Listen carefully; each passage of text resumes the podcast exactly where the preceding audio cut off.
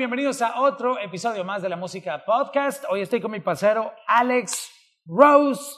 Parce, no, no chocó. Ahí está. Está lanzando su nuevo álbum y ya es certificado por la RIA, papá. O sea, no hay más nada que decir, como dicen ustedes los boricuas. Bendiciones. 503 millones de streams. ¿Qué es esto? Es una bendición, yo creo que los fanáticos están esperando, ¿me entiendes? El tema, ¡Wow!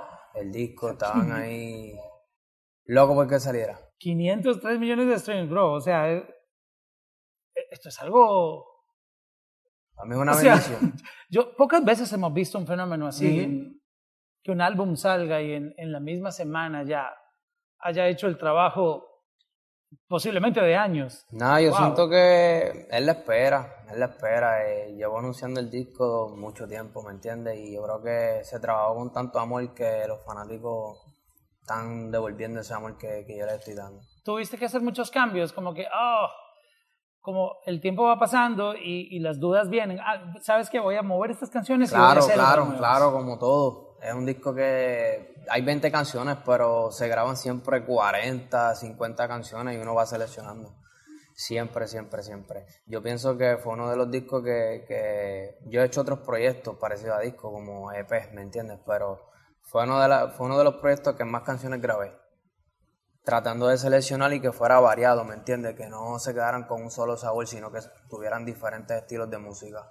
Las que no quedaron fueron desechadas o las tienes Jamás. en la lista para Jamás. lanzarla luego en un single. Simplemente siento que no era en el momento, no era el momento de ellas, porque a veces cuando uno graba temas o escribe temas, uno, uno sabe como que siente. Yo no sé si otros artistas sienten eso, pero por lo menos yo siento que, ok, está durísima la canción, pero siento que no es el momento. Quizás me equivoco, quizás no, pero Es el riesgo que se casi corre. todas las veces, pues, pues cuando saco un proyecto, tengo buen feedback, ¿me entiendes?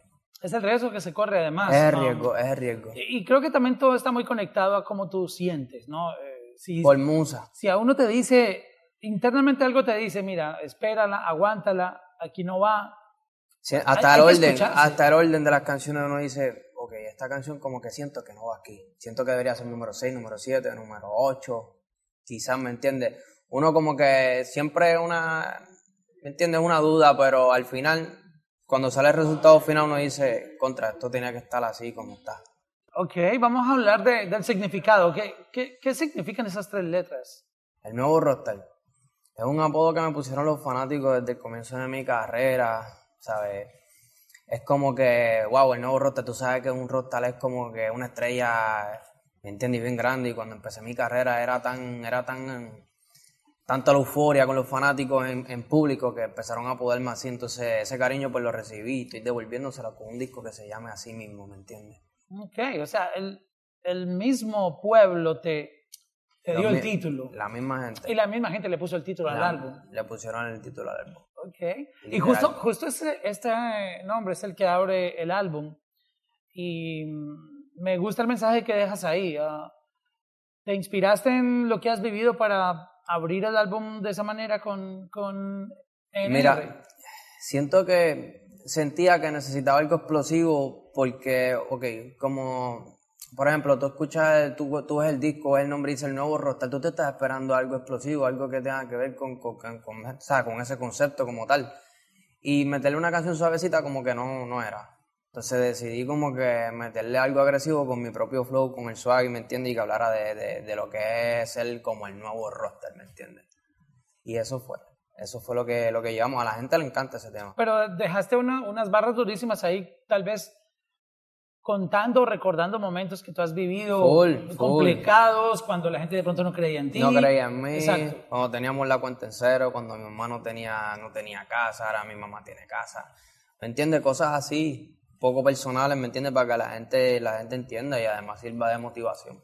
¿Cómo llegas al, a la conclusión de, de a quién invitar en el álbum? Um, ¿Te dejaste llevar por números o te dejaste llevar por, por química, por, por la vibra que hay? No, no soy un. No soy un artista que se vaya por números de nadie. Yo siento que hago un tema y, y voy directo. Directo. Puede ser un artista que ya ni saca música y si quiere colaborar conmigo y él pega en la canción, yo siento que, pues, ¿me entiendes? Es el artista. No es los números, no busco eso, porque realmente lo que, lo que quiero es respeto y que la gente se disfrute de mi música. No. Los números hoy en día, pues, tú sabes, se manipulan, pero siento que, que cuando hago un tema y puede ser un artista que ya ni, ni se acuerden de él y si pegan el tema lo invito. Tienes una colaboración con Maldi. Ahora todo el mundo quiere con Chencho. Um, Bad Bunny, Maluma. Um, y tú estás llamando a Maldi. Qué, qué buen. Siento que Maldi es un artista que, aparte de sentar lo que es la base de reggaetón, ¿me entiendes? Que recalcar eso. Chencho y Maldi, plan B. Los mejores perreos los hacían, ¿me entiendes? Entre yo, Willy Randy, Wisin y Yandel y otros dúos. También Chencho y Maldi. Eso que me encantaría que hubiera sido Chencho y Maldi pero obviamente no, no están juntos, o que sentí que Maldi pegaba en ese concepto, ¿me entiendes? Y no me equivoqué, rompió, pero durísimo. Es que plan B es plan B, tú sabes. Full, full. Mira, tienes um, gente de la nueva, hasta CNCO, obviamente, que son compañeros tuyos en, en, en WK Entertainment. Ah, nadie se podría imaginar como que, wow, CNCO y Alex Rose, mm, interesante. Claro, son unos, son unos muchachos súper completos, mano. Los conocí personalmente y creo que ellos acaparan cualquier tipo de música, mano. Literal. Sí, es, es cierto. Siento que los montan en un perreo y rompen. al, mismo tiempo, tu música también es romántica, solo que tú tienes un, un estilo, o sea, sabes combinar un poco eh, darle su picante, y, pero, pero también mantener el romanticismo, que creo que es la base de la música, ¿no? Claro, yo siento que, bueno, es cuestión de, de, de gusto, ¿me entiendes? A ti te puede gustar lo, lo, explícito, como te puede gustar lo romántico, ¿me entiendes? Como te puede gustar la calle. Pues yo siento que yo acaparo a ese tipo de público que le gusta lo romántico, un poco lo explícito. Y también le doy su toque, ¿me entiendes? Del bajo mundo, lo hizo su toque comercial. ¿No tienes ni una sola mujer en este álbum? No, no tengo. En este, en este proyecto no, no tengo ninguna, pero... ¿Tú, ¿Tuviste planes de, de colaborar con alguna o, grabaste algo que no salió? Claro, claro. Lo que pasa es que, por ejemplo, eh, hay muchas mujeres en esta industria que ahora mismo pues están muy ocupadas porque todo el mundo quiere trabajar con ellas, que son una súper bendición en esta industria. Y entonces cuando decidí meter una mujer, yo creo que ya era un poquito tarde, ¿me entiendes? Porque es como te dije ahorita, no es cuestión de número, es cuestión de que ese, ella pega aquí, ¿me entiendes? Porque tampoco quiero dañar su imagen, a la mujer ella no, no, no le gustaría.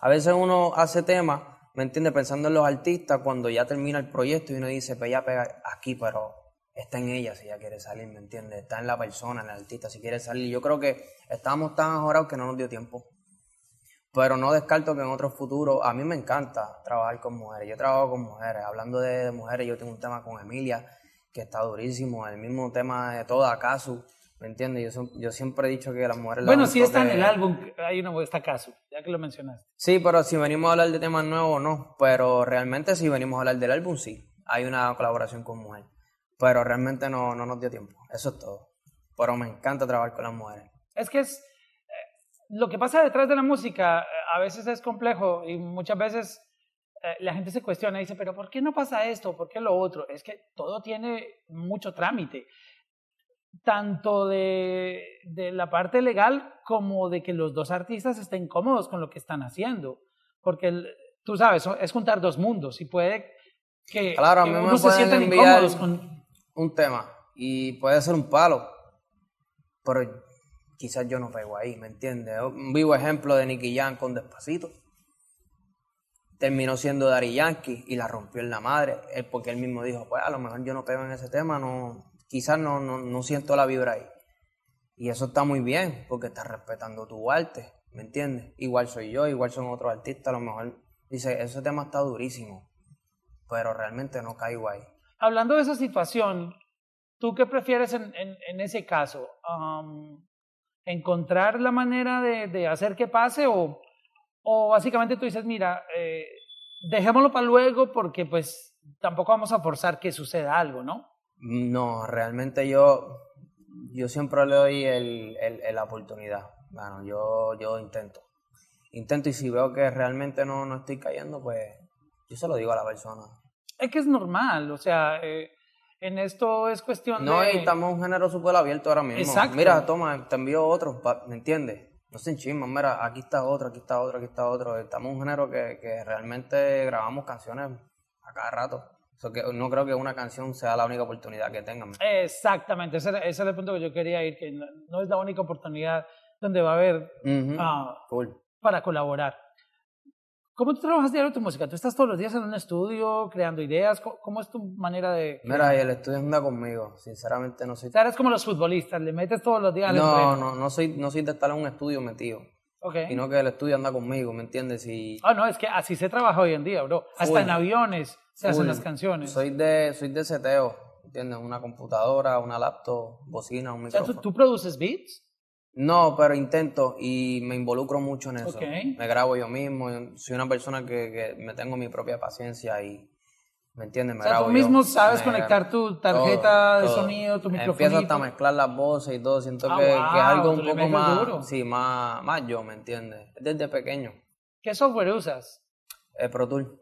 Ok, ah, bueno, tú estás a otro nivel. Sí, no. Yo, Pro yo Tool no he podido pasar de Logic Pro.